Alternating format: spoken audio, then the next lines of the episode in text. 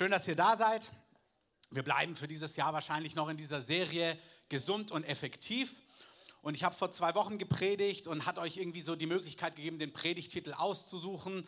Ähm, entweder unbedingt übernatürlich oder mehr anbeten, weniger plappern. Ähm, uns ging darum, dass wir, dass Gott uns ruft, Männer und Frauen der Gegenwart Gottes zu sein, dass wir nicht uns in unseren Umständen, Problemen, Sorgen verlieren, sondern dass wir, wie Jesus uns es vorgelebt hat, Vater unser im Himmel, dass wir ihn anbeten, dass wir in die Gegenwart Gottes hineingehen und aus dieser Geborgenheit, dieser Perspektive, aus seiner Sicht die Dinge dann im Gebet auf Erden klären und erwarten, dass sein Königreich übernatürlich hereinbricht. Amen. Und auch diese Woche habe ich euch wieder zwei Predigtitel mitgebracht. Ihr dürft aussuchen. Entweder es ist so die Richtung erfahre und erlebe Herrlichkeit oder aber Stolz tötet. Ähm, und der eine braucht es mehr so ermutigend, der andere braucht eher so eine klare Kante. Ähm, du weißt, was du brauchst. Und Herr, ich bete, dass du das Wort einfach für jeden lebendig machst und das vollbringst, was notwendig ist, Heiliger Geist, dass wir Ohren haben, mit denen wir hören können. Du hast gesagt, wer Ohren hat, der höre. Und ich bete, dass wir einfach empfangen können, was du uns mitgeben möchtest. Amen. Meine Frau hatte so vor zwei Jahren, vielleicht zwei, drei Jahren, einen Traum, den sie mir erzählt hat. Und zwar hatte sie eine Erfahrung, wo sie die Herrlichkeit Gottes über Menschen gesehen hat. Also sie hat die Gemeinde gesehen, die Braut, aber dann auch jeden Einzelnen und hatte mit diesem Traum ein Gefühl. Und sie hat gesehen, wenn jeder wüsste, was für eine Würde, was für eine Herrlichkeit, wie Julia gerade gesagt hat. Du hast vielleicht nicht gehört, ich habe deine Predigersalbung ähm, gelobt. Ähm, gebt ihr nochmal einen Applaus, jetzt ist sie nämlich da, sie war gerade noch draußen. Wenn jeder wüsste, was er für einen Wert, für eine Würde hat in Gott, dann hätten wir in gewisser Form, jeder Einzelne, keine Probleme. Und als sie die Braut und die Gemeinde dich und mich, das sind wir nämlich, die, die zu Jesus gehören, gesehen hat in diesem Traum, da war sie überwältigt und sie, sie hat gesagt, das prägende Gefühl ist, ich wusste gar nicht, wie wunderschön, wie herrlich, wie geliebt, wie kostbar wir alle sind. Und das Interessante ist, in unseren Breitengraden, ähm, so westliche Welt, man spricht in der Bibel von, vom hebräischen Denken oder vom griechischen Denken und wir sind geprägt, wir verstehen hat bei uns mit intellektuellem Wissen zu tun. Ah ja, du weißt die Fakten und dann denkst du, dass du weißt. Ja, das weiß ich, ja, das verstehe ich, ja, ich habe das Konzept verstanden. Aber hebräisches Denken spricht von Erfahrungen. Also die jüdische Kultur, in der auch Jesus groß geworden ist. Und Jesus ist in einer Kultur groß geworden oder umgekehrt. Er hat auch eine Kultur, Gott hat eine Kultur geformt. Das haben wir bei West seiner Predigt ähm, gehört am Ende von dreieinhalb. Gott hat bewusst eine Kultur geformt, damit auch diese Kultur zu uns spricht und uns Dinge zeigt, die mit Gott zu tun haben. Und die jüdische Kultur ist so eine Kultur. Wie gesagt, Gott ist der Gott aller Völker. Gott liebt alle Menschen ohne Wenn und Aber. Aber wir sehen dort gewisse Dinge, die uns wichtig sein sollen. Und wir sollen Dinge nicht nur griechisch gesprochen intellektuell verstehen, sondern du sollst die Dinge erfahren und erleben. Amen. Und jemand, der wirklich wusste, was für einen Wert, was für eine Würde er hatte, ist zweifelsohne Jesus selber. Und zwar nicht als der Sohn Gottes, der er ist, sondern der Mensch Jesus, der als Jude geboren ist von einer jüdischen Frau, die vom Heiligen Geist schwanger wurde. Dieser Jesus, dieser Mensch, der ist auch in Umständen groß geworden, wo nicht alles optimal war. Ich meine, der war gerade geboren, da sollte er schon umgebracht werden. Da war er schon Flüchtling in Ägypten. Da wurde er schon abgelehnt. Und ihr könnt euch vorstellen, der ist auch groß geworden mit Gerede. Ja, deine Mama ist schwanger geworden vom Heiligen Geist in einer Kultur, wo Ehebruch und Sexualität außerhalb der Ehe ein Affront war. In dieser Kultur wächst, wird er groß und man hört, jeder kannte die Geschichte, dass Maria schwanger war, bevor sie verheiratet waren. Und dann sagt sie, ja, das war Gott. Ja, das war Gott. Ähm, manche konnten es vielleicht greifen, andere konnten es nicht greifen. Das heißt, Jesus ist groß geworden in einem Kontext, der war nicht perfekt, aber wir sehen im Leben von Jesus, dass er ein Leben in Reinheit, in Vollkommenheit ohne Bitterkeit, ohne Schuld, ohne Sünde gelebt hat, der ruhte in sich, der lebte ohne Menschenfurcht, der hat Menschen vergeben, auch wenn sie ihm wirklich übel mitgespielt haben. Ich lese mir manchmal diese Geschichten durch, weiß nicht, ob du es bestimmt schon mal erlebt hast, wenn das so richtig unfair war. Und du dir so wünschst, wie du das ganze Ding, wie du wirklich, du merkst, du möchtest, dass da Gerechtigkeit reinkommt. Und Jesus wird gekreuzigt, wird verspottet, wird verlacht, hängt da halbnackt am Kreuz und die Leute spotten ihm und sagen, na wenn du Gott bist, dann komm doch runter von deinem Kreuz. Und Jesus muss sich nicht irgendwie zusammenreißen, sondern aus seinem Innersten kommt dieses Gefühl, Gott, vergib ihnen. Sie wissen nicht, was sie tun. Also Jesus musste nicht irgendwie, was ist jetzt richtig, wie muss ich jetzt richtig reagieren, sondern sein ganzes Wesen war Liebe. Er war so, das war seine natürliche Reaktion. Er war voller Erbarmen, voller Gnade, voller Liebe, ohne Rache, voller Wahrheit, voller Gnade, voller Güte, voller Licht, voll all der Dinge, die erstrebenswert sind. Und wenn wir uns anschauen, ja, warum war Jesus eigentlich so? Und hier kommen wir, meine Predigt besteht heute nicht darin, dass du fünf neue Punkte hast, die du intellektuell verstehst, sondern bitte hör die Predigt so und frage dich, hast du das erlebt? Geht's dir so? Ist so dein Innenleben? Also check dich mal selber, check nicht deine Ehefrau oder deinen Ehemann, oh, das brauchst du, ähm, sondern guck, ob du das brauchst. Amen. Wir lesen bei Jesus, der so ein Leben gelebt hat, folgendes. In Lukas 3,22, da kommt Jesus zu Johannes dem Täufer und er lässt sich taufen. Und als er sich taufen lässt, geschieht folgendes. Eine Stimme kam aus dem Himmel und sprach, du bist mein geliebter Sohn an dir habe ich Wohlgefallen gefunden.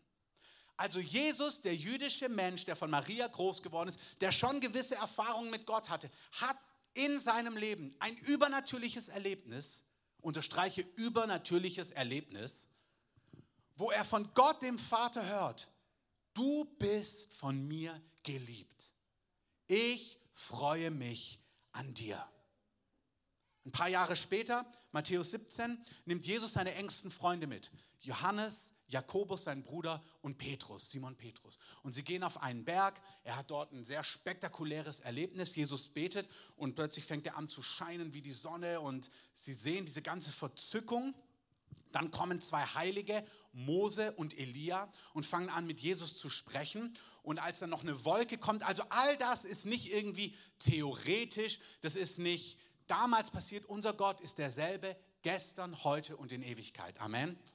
Ich möchte euch das so sagen, weil wir lesen manchmal diese Geschichten. Ich bin groß geworden in einem Kirchenkontext, wo man an die Bibel geglaubt hat, man hat diese Geschichten bejaht für damals. Also ich habe all die Geschichten gekannt und dachte, wow, wie cool war Gott. Und ich habe aber auch gespürt, wie sehr ich mir wünschte, dass er heute noch so wäre.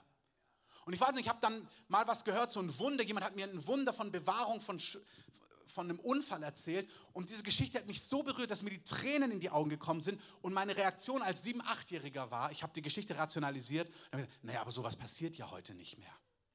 Und ich möchte nicht, dass du diese Geschichte hörst, ah ja, damals bei Jesus sondern wir haben letztens gehört bei unserem Visionsabend, dass Mario in der Gebetszeit war und Gott ihn mitgenommen hat an einen himmlischen Ort und er dort in einer übernatürlichen Erfahrung von Gott gehört hat, für seine Familie und für uns Worte als Gemeinde. Unser Gott ist derselbe, gestern, heute und in Ewigkeit. Amen. Das heißt, Jesus hat ein Erlebnis gehabt, wo er gehört hat bei seiner Taufe von Gott, dem Vater, ich liebe dich. Und jetzt sind wir in der nächsten Szene und Petrus, Johannes, Jakobus, sie sehen Jesus, sie sehen, wie er immer herrlicher wird, sie sehen plötzlich Mose kommen, Elia kommen, sie sehen eine Wolke und wieder geschieht Folgendes, Matthäus 17, Vers 5, sie hören eine Stimme, die sagt, dieser ist mein geliebter Sohn, an dem ich Wohlgefallen gefunden habe. Ihn hört. Und als die Jünger es hörten, fielen sie auf ihr Angesicht und fürchteten sich sehr. Also dieses Erlebnis war total überwältigend. Man könnte daraus eine Predigt machen, was Petrus dann gemacht hat und so weiter, aber das ist nicht mein Punkt. Mein Punkt ist, dass Jesus, der jüdische Mensch aus Nazareth, hier schon zwei Erlebnisse hatte, wo Gott auf übernatürliche, persönliche Art und Weise ihn anspricht und sagt, ich liebe dich. Nicht theoretisch, nicht vielleicht, sondern ein Erlebnis, was sein ganzes Innerstes bewegt hat. Wenn wir jetzt weitergehen, im zweiten Petrusbrief schreibt Petrus, der mit auf diesem Berg war, Jahre später über Jesus und sein Kommen. Und wir lesen im 2. Petrus 1, Vers 16 folgendes. Er schreibt an die Gemeinden und er sagt, wir haben euch informiert über die Macht und die Ankunft unseres Herrn Jesus. Und er sagt, also wir haben darüber gesprochen, Jesus wird wiederkommen, Jesus wird mit Macht kommen und so weiter und so fort. Und dann sagt er, wir haben euch aber nicht davon erzählt, hier Vers 16, 17, indem wir ausgeklügelte Fabeln folgten, also indem wir uns das erdacht haben oder irgendwie euch clever erzählt haben, sondern er sagt, wir haben euch das erzählt, weil wir Augenzeugen seiner herrlichen Größe gewesen sind. Ich möchte euch wirklich was sagen. Wir lesen ganz oft die Bibel und wir lesen auch Geschichten von Aposteln und was sie mit Gott erlebt haben, was sie mit Gott getan haben. Aber ist euch klar, dass sie auch richtig fantastische Dinge mit Gott erlebt haben? Also wir sehen manchmal nur, was sie getan haben und was die Frucht ihres Lebens war, aber siehst du, was sie erlebt haben? Petrus war auf einem Berg und sagt, ich war Augenzeuge seiner Herrlichkeit. Ich habe das gesehen. Und dann sagt er folgendes ist passiert. Er, Jesus, immer noch 2. Petrus Kapitel 1, er empfing von Gott, dem Vater, Ehre und Herrlichkeit. Also Jesus, der Mensch, der seine Göttlichkeit abgelegt hat.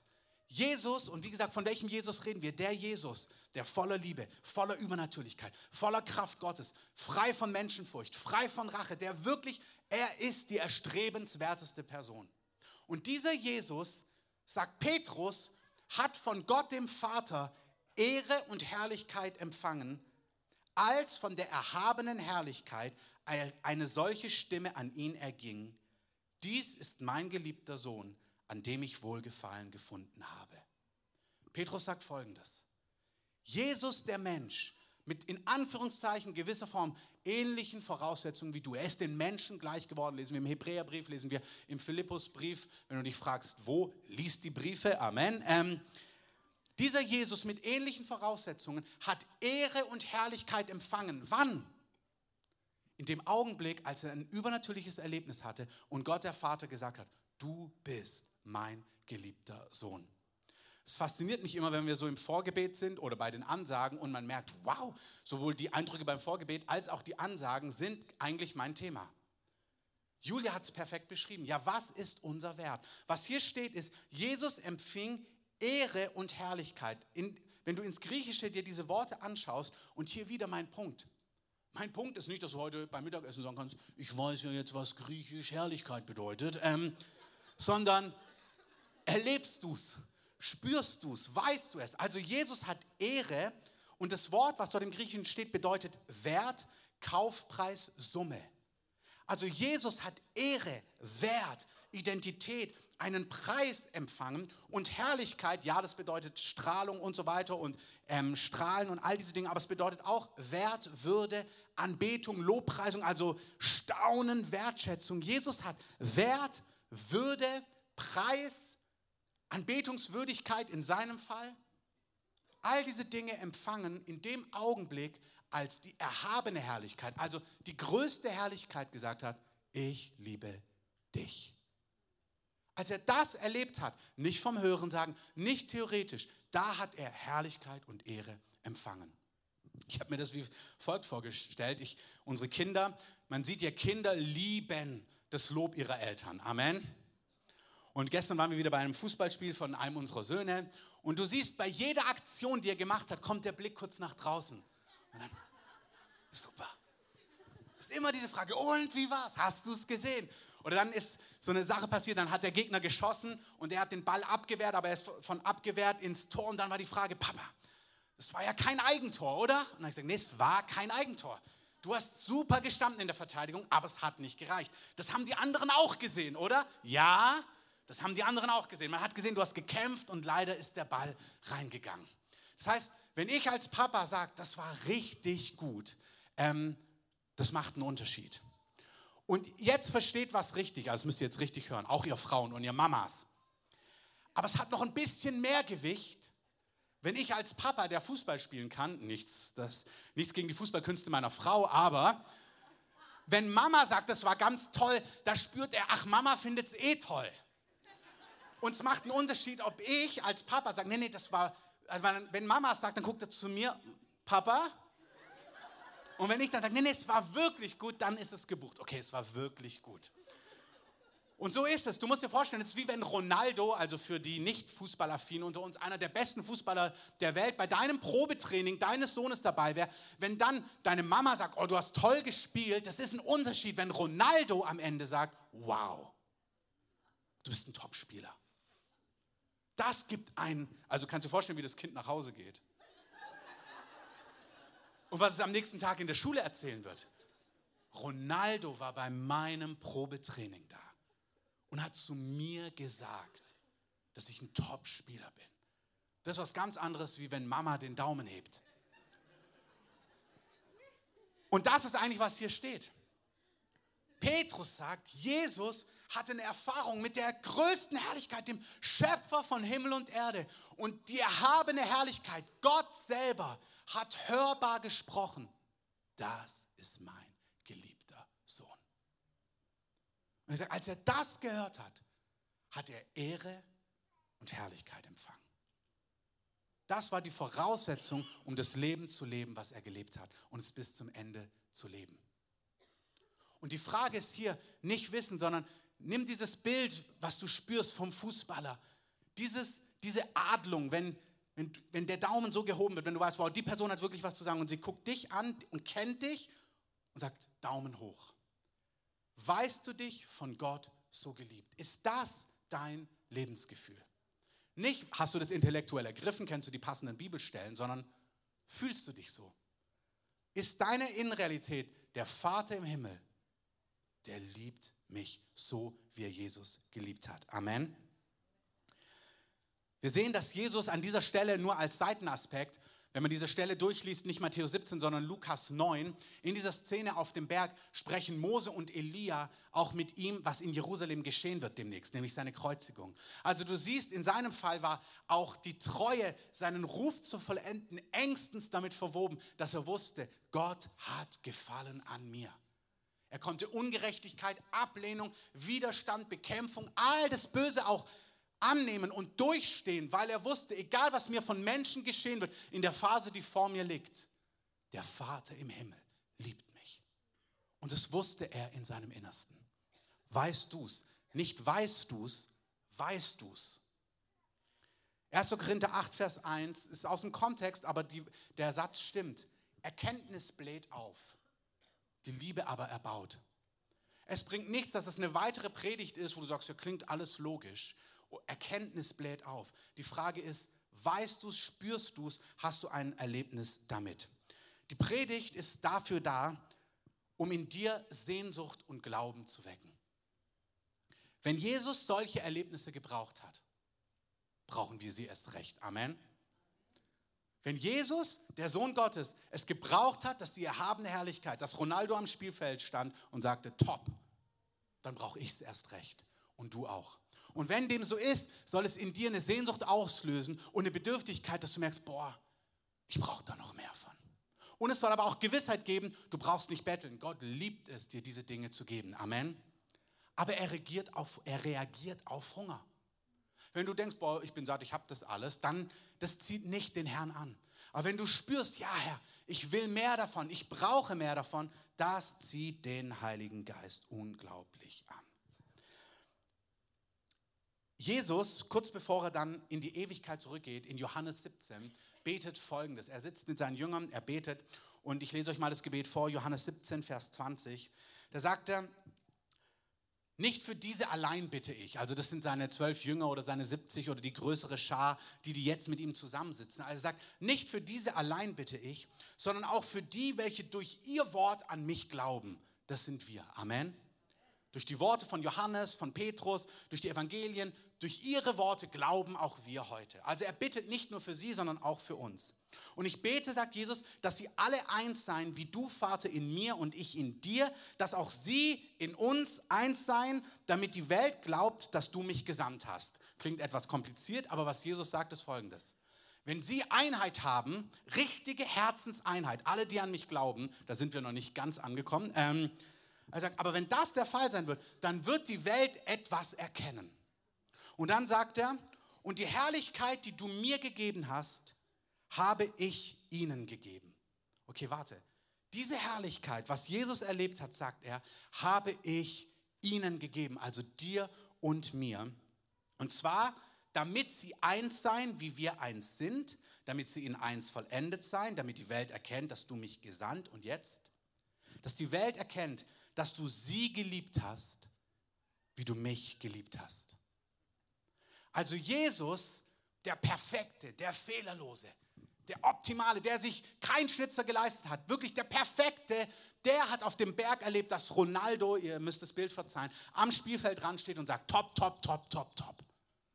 Und diese Erfahrung sagte, diese Liebe, diese Begeisterung, die der, die erhabene Herrlichkeit über Jesus hatte, diese Liebe, sagt er, hat er für euch. Er sagt, so ist es. Und hier sind wir schon wieder am Punkt. Es reicht nicht, dass du es nach Johannes 17 intellektuell verstehst. Aha. Sondern einmal mehr die Frage, weißt du es, spürst du es? Die Liebe, die der Vater für Jesus hat, der den vollkommenen, den Erstgeborenen, den eingeborenen Sohn anschaut und sagt, du bist mein geliebter Sohn. Mit dieser Liebe schaut er dich an und sagt, du bist mein geliebter Sohn, du bist meine geliebte Tochter. Es ist sonnenklar, die Herrlichkeit, den Wert, die Würde, die Besonderheit, die Jesus hatte und vor allem in sich gefühlt hat, diese Besonderheit hatte er, weil Gott so zu ihm gesprochen hat und das sollen wir auch erleben. Und zwar auf dem gleichen Weg wie Jesus. Die erhabene Herrlichkeit möchte zu dir sprechen. Du bist mein geliebter Sohn, du bist meine geliebte Tochter. Amen.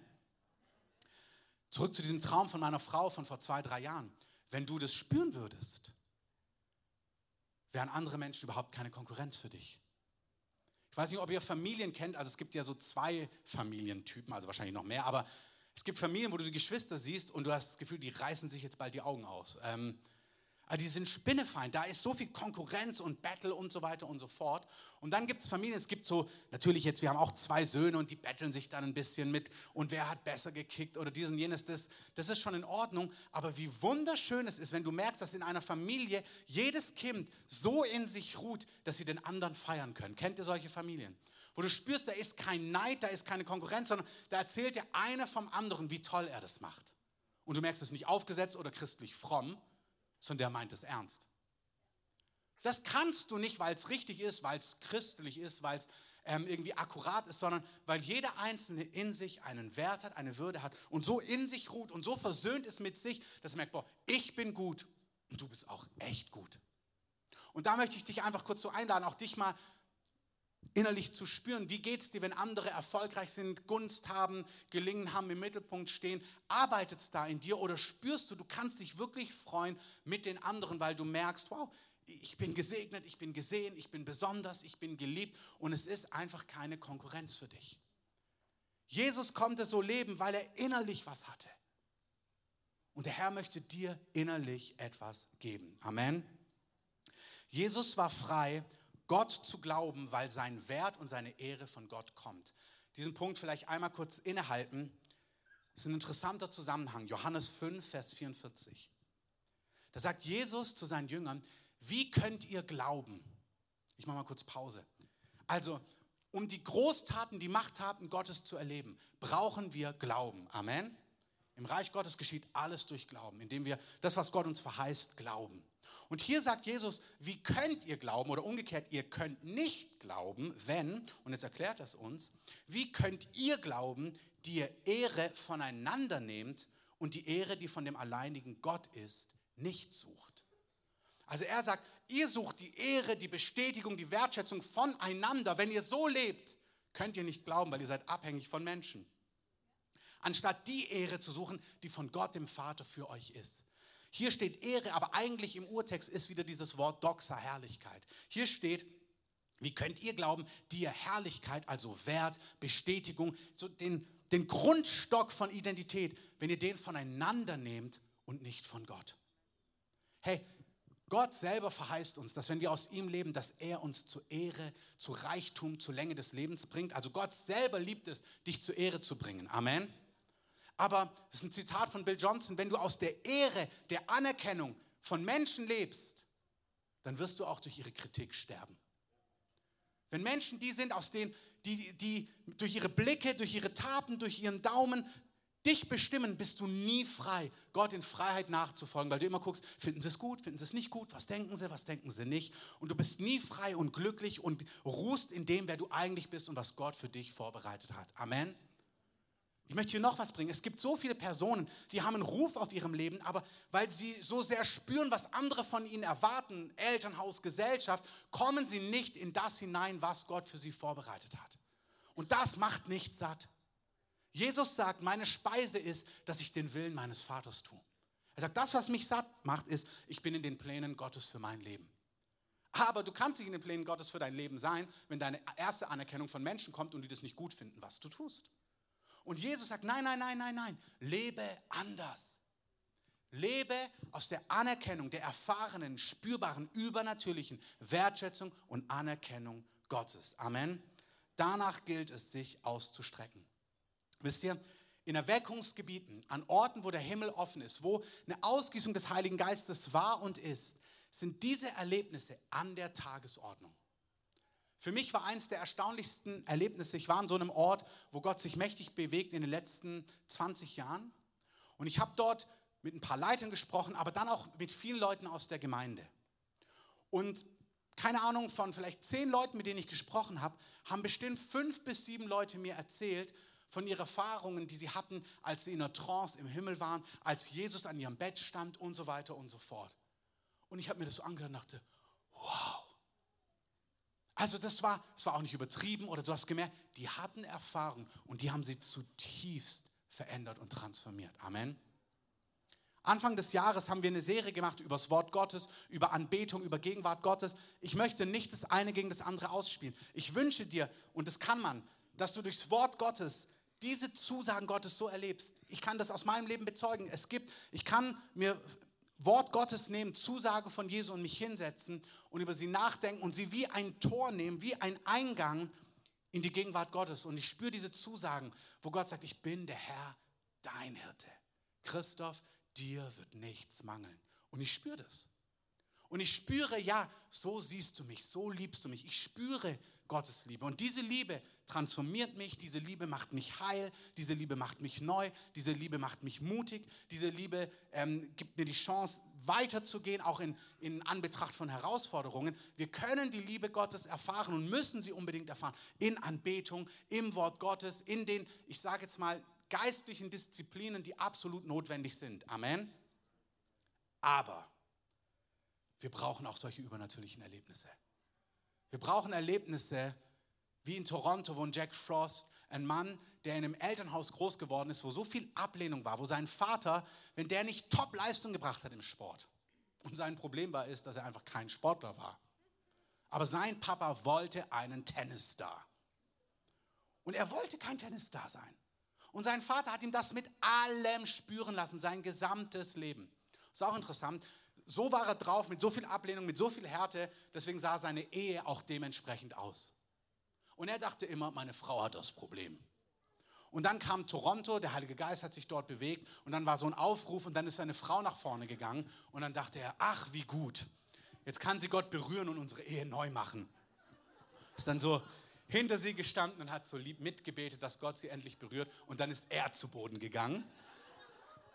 Und dann war er, Und dann lag er 45 Minuten auf diesem Boden und hat ein übernatürliches Erlebnis mit Gott gehabt, eine Trance, wo er zurückgegangen ist in seine Kindheit mit Gott und diese Dinge erlebt hat, wie sein Vater ihn angeguckt hat, wo seine erhabene Herrlichkeit, das sind nämlich unsere Eltern, keinen wertschätzenden Blick, keinen Daumen hoch hatte, sondern Kritik, Ablehnung, Infragestellung, Unzufriedenheit. Und dieses Lebensgefühl hat sein ganzes Leben geprägt.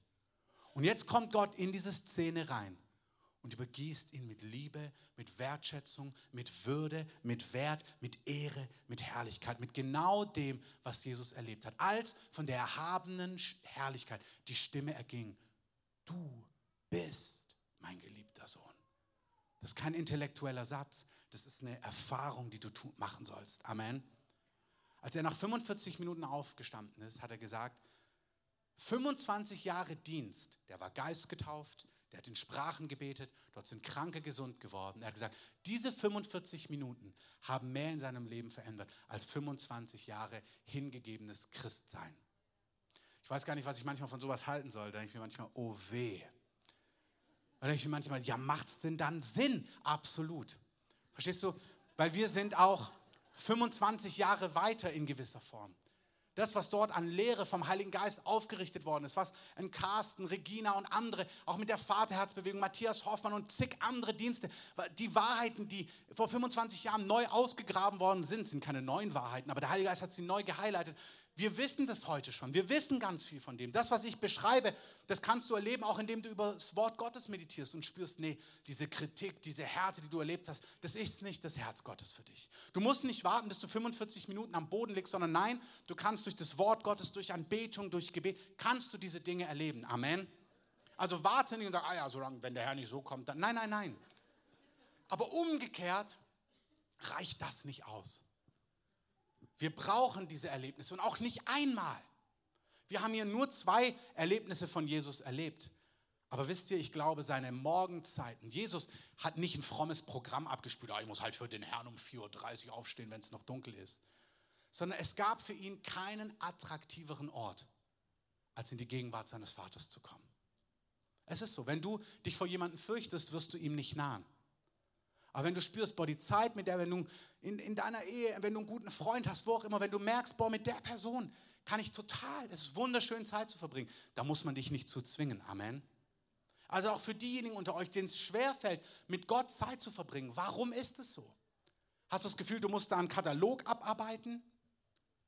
Oder weißt du, wenn du ihm begegnest, kommt seine Wertschätzung, seine Liebe, seine Ermutigung, seine Umarmung? Und wieder, wenn du spürst, oh weh, mir geht es nicht darum, ob du es intellektuell weißt, erlebst du es so. Und was der Herr möchte, ist, er möchte, dass wir Erlebnisse haben mit der erhabenen Herrlichkeit, wo wir diesen Zuspruch erleben. Amen. Und zwar in unserem Alltag, in deiner stillen Zeit oder in deiner lauten Zeit, in deiner Anbetungszeit, in deiner Zeit vor Gottes Wort. Wenn du nicht weißt, wie das geht, hör dir die Serien an. Im März, April, glaube ich, haben wir viel darüber gesprochen. Wie kannst du aus dem Wort Gottes leben? Wie kannst du ihm begegnen? Aber auch, und das möchte ich einfach unterstreichen, indem wir uns ausstrecken nach solchen Erlebnissen. Die unsichtbare Welt reagiert auf Hunger. Und ich kenne so viele Menschen auch in meinem Umfeld und ich möchte mich da gar nicht ausschließen. Ich bin Gott so dankbar für das, was er getan hat in meinem Leben. Aber ich merke, Herr, ich bin völlig bereit, dass du was Irres, Fantastisches in meinem Leben tust. Es gibt einen Mann, Leaf, ich weiß nicht genau, wie man ihn ausspricht, Leaf Headland, glaube ich, oder so in der Art aus Norwegen. Hat auch Fantastisches mit Gott erlebt. Evangelist, Heilung, Leute sind zum Glauben gekommen. Irre Berührung mit dem Heiligen Geist. In Toronto berührt, im Geist getauft. Und dann war er auf einem Treffen, wo ein Freund von ihm gesagt hat, du, vielleicht Manuel, kannst du schon mal ans Klavier kommen, wo ein Freund zu ihm gesagt hat, ich habe es empfinden, ich soll über dir ein Lied spielen. Das Vaterlied. Und es gibt ja so Typen, wo du denkst, Vaterlied, ich denke eher an Aufbruch, Erweckung und so weiter, ähm, dieses, immer die Umarmung des Vaters und so weiter und so fort. Aber dieser Typ spielt das und als er das spielt, bricht die Liebe des Vaters über ihn hinein. Sein ganzes Leben war nach dieser Berührung komplett neu. Wie er sich gefühlt hat, wie seine Ehe war, wie er mit seinen Kindern umgegangen ist, wie er mit seinen Feinden umgegangen ist, wie er mit anderen Menschen umgegangen ist. Er hat gesagt, da war was in ihm, das war davor nicht da.